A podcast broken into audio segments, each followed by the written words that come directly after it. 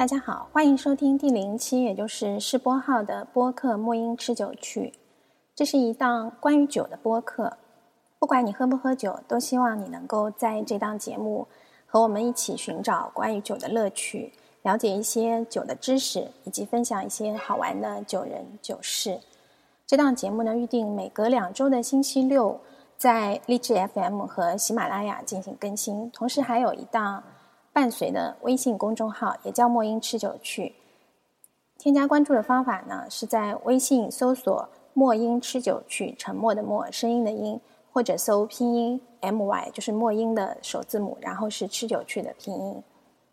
嗯，为什么会做这样一档播客呢？首先是因为从去年开始，我也就是莫音，我在上海一周有一档专栏，名叫“吃酒趣”。那当时写这个专栏的时候，编辑就问我，他说：“你有什么想写的，能够固定每个月写的内容？”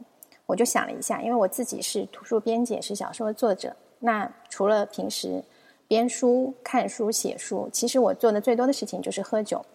但把喝酒堂皇的拿出来写一个专栏，好像有点奇怪。但在写了一年多之后，我就感到，其实在这个写的过程中。积累了很多自己以前的记忆，而这些记忆呢，就是在一千次的文章里跟人分享，其实是一个很浓缩的事情。有的时候就会想，除了专栏里面写到的，我也想跟呃其他人，尤其是喜欢酒的人，来更深的谈一下这些话题。好，闲话短说，现在就进入今天的话题：从家到酒馆的距离。这也是节目发布之后，微信订阅号会更新的第一篇文章的标题。文章里写了两家具体的店，都是在日本。一家是九州小仓的天寿司，这家店在整个日本的寿司排名都是相当高的。不过他们家有一个规矩，是不提供任何这个酒水。嗯，当然这个老板是有他自己的顾虑，觉得不想让酒精影响到你对寿司的品鉴。我自己一直觉得是有一点小小的可惜，因为寿司，尤其是。吃到后面的时候，你就觉得很想有一点酒来配。然后另一家店呢是在京都，叫做呃赤原屋，就是断壁残垣的垣。然后知最初知道这家店的时候，是因为太田和彦写的，他在他关于居酒屋的节目和书里写到过这一家。太田和彦是我非常尊敬的一位爱酒的前辈，他以前是。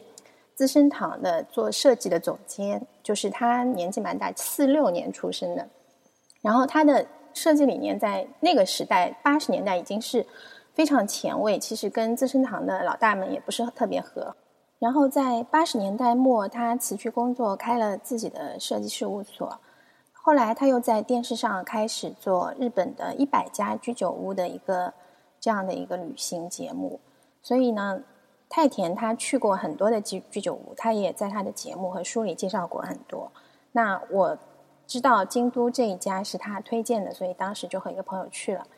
虽然是学日语专业的，但是那是就是很多年以来我第一次以旅行者的身份踏上日本。然后进了居酒屋以后，我朋友他不会日语嘛，嗯，然后他就说以一种期待的眼神看着我，就说：“哎呀，今天点菜就交给你了。”那个店很小，就是围着一个吧台，然后里面有做菜的人。但是坐进去以后，看到菜单的第一刻有点傻眼，因为它就是一张和纸，上面龙飞凤舞的写了一堆根本看不出来的草书。后来没有办法，就看左右的人吃什么喝什么。那家店的招牌菜，我到现在还记得是醋青花鱼。醋青花鱼可以说是京都的一道名菜，也是历史的原因，因为它不靠海。鱼运过去很容易腐烂，青花鱼是特别容易腐烂的一种鱼。他们为了能够运输，就会把它用醋腌起来。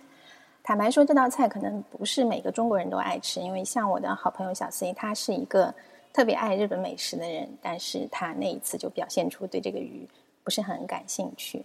嗯，然后这家店的清酒，它是有一个巨大的，就是大大桶。放在他的那个就是做关东煮的架子后面，是一个名誉罐，就是京都当地的一种清酒的一个大罐子。所以就是你在他那里可以喝到的，其实就是推荐你就是喝冷的或者热的名誉罐。我们先是点了热酒，因为天很冷。但后来看旁边的人喝冷酒，就觉得很有趣，因为他冷酒是呃，给你倒在一个木头的方形的小小的，叫日语叫马斯，就是一个身木头，一个木字旁一个身字，是那样一个酒器里面。然后，因为它是一个嗯小小的模拟的，其实像中国的斗，那酒倒进去以后，它就会溢出来，它底下有个小托盘。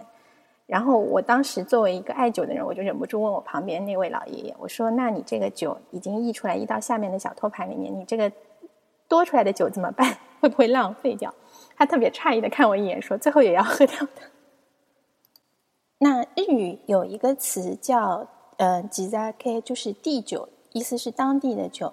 因为可能去日本玩过的人都会知道，它每一个地区都有很多的，就是当地的清酒。那有的是小厂，所以你可能不会在大城市的超市看到，只有到当地才能喝到。呃，地酒配当地菜，永远是一个特别好的选择。那年在京都，天特别特别冷，然后吃着一个热的关东煮，嗯，还有醋青花鱼，然后喝着先喝了热酒，又喝冷酒，都是名玉冠，然后我就觉得，哎呀，感觉真好。嗯，现在我想给大家分享一个关于清酒的小知识，就是其实我当初写专栏第一篇写这个这家店，然后我还写了一句话，我说清酒是纯米的好。写的时候自己也没有觉得有什么问题。其实现在事后回想，明玉罐就不是纯米清酒。那我们买清酒的时候，经常会看到瓶子上有呃纯米，或者是本酿造，或者是纯米吟酿，或者是大吟酿。这些词到底有什么含义呢？我来现在简单讲一下。因为日本酒其实它有两个体系，一个是纯米的体系，一个是本酿造的体系。它在前期所有的制作过程是一样的。但是到了它发酵快要结束，就是在它最后做这个滤酒之前的可能两天之内，然后就会本酿造体系它就会添加一些酿造酒精。那有的人可能会觉得，是不是你添加了酿造酒精之后，这个酒就不纯了？其实也不是这样，它本酿造现在添加酒精，它不是为了让这个酒增加产量。虽然在日本有一段时期是这样做的，它现在主要是为了能够让酒的一个是品质稳定。嗯，另外一个是它会有一些特殊的香气，或者是它的口感能变得更纯净。那么，不管是在纯米这个体系，还是在本酿造的体系，它都有不同的级别。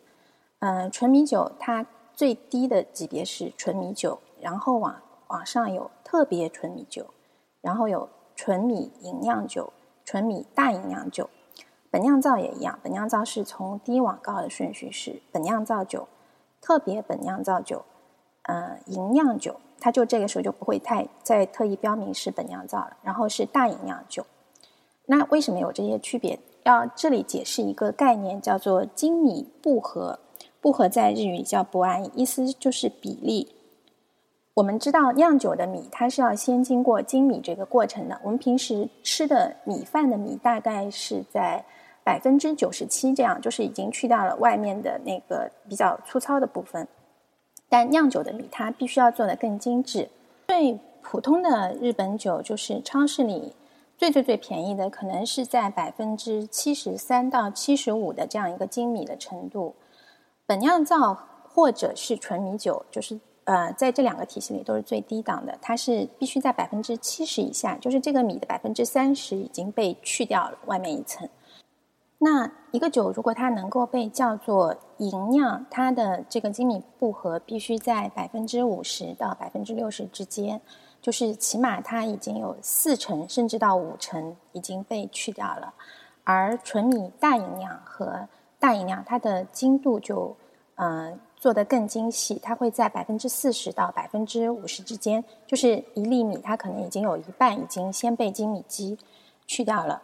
那有的时候我们会在瓶子上看到，它是叫呃特别纯米酒，或者是特别本酿造。嗯，写着特别的这种酒呢，它其实就可能它的精度没有那么高，它没有达到吟酿的级别，但它的香气、口感以及酿造方法使它已经超越了就是纯米酒本酿造这种嗯比较低端的概念，所以它又没有达到吟酿的那个精密步合，就会写上特别两个字，表明这是一个比较特别的好酒。那再说回当时让我觉得很好喝的明玉罐，它其实是一个新口的日本酒。有的日本酒的瓶子上会写甘口、辛口，就是指它是偏甜的还是比较口感偏辛辣。这个日本酒的辛辣其实不像中国酒那么明显，就是它会不那么甜。然后它其实是一个很普通的酒，因为它的精米步合只有百分之七十五，就是可以看得出是一个比较低端的酒。然后它的日本酒度是三，日本酒度是判断一个酒是甜还是不甜的基准。清酒的瓶子上肯定会有标签来表明它的日本酒度，前面会有一个正数的加或者是负数的减。嗯，可以这样想，就是如果它是一个正数，它就是辛口的，然后数值越大，它的辛辣程度越高；如果它是负数，就是甜口的，相对的数值越大，它就越甜。我个人的感觉呢是，辛口的酒很适合常温就这么喝，呃，或者是稍微加热一下，然后。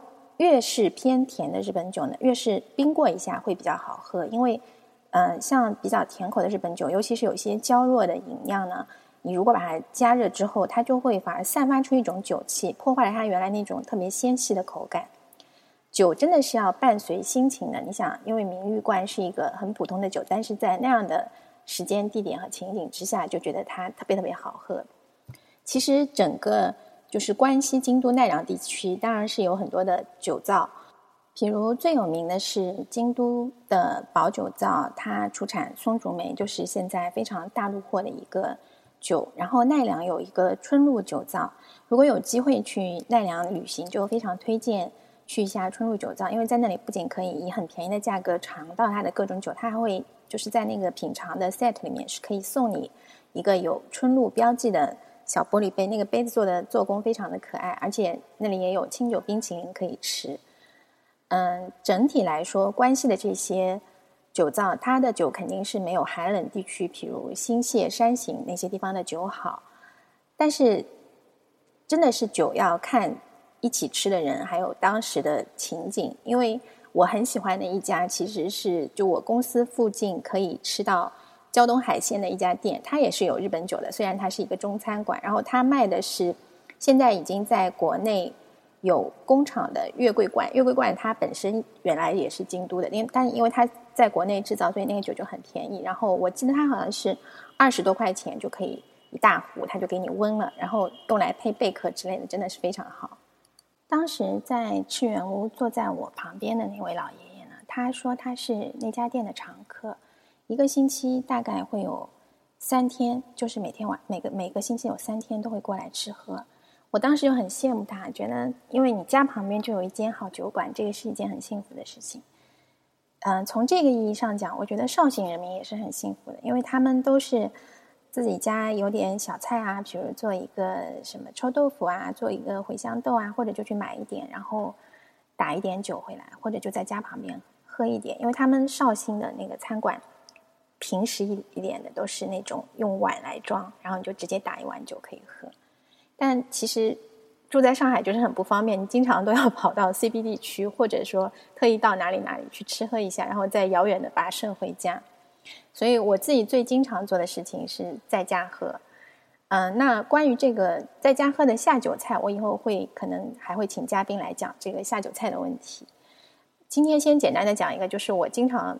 有的时候看，尤尤其是日系的美食达人们写他做什么下酒菜，然后我就去模仿。其中有一个很上当的东西是烤味增，因为我就觉得看起来很简单，是不是可以模仿一下？后来发现，可能就是烤味增这个菜，可能他们用的味增不是这种超市里面市售的盒装的味增，因为超市的这个做味增汤的味增其实非常咸的，嗯，这个烤完以后也还是很咸，完全不适合做下酒菜。我自己觉得比较简单的一个应该是烤银杏，你就把白果，比如十颗左右，这个东西因为不能吃多，你就放在一个信封里，然后微波炉转一下就可以吃了。嗯，在上海还有一个好处就是有很多的这种熟食店，尤其是老字号，它会很多饭店它都会有一个熟食窗口，然后你就可以买他们做好的呃糟货啊、卤菜啊、油爆河虾啊这些东西。买回家，然后我一般就再拌个黄瓜，或者甚至就很懒，什么也不弄了，然后就喝酒。像今天这么湿热的天气，嗯，播完这档播客之后，我打算去弄一瓶白啤来喝一下。今天因为是试播号，所以做的比较简单，就讲了一下日本酒的知识，然后又顺便聊了一点点下酒菜。谢谢大家的收听。如果你喜欢这档播客，欢迎从荔枝 FM 或者喜马拉雅来继续收听每隔两个星期更新一次的墨音吃酒趣。然后也欢迎关注订阅号“墨音吃酒趣”。订阅号呢，除了我自己，以后还会有其他酒友们写的小文章，也是各种关于酒的好玩的事情。好，谢谢大家。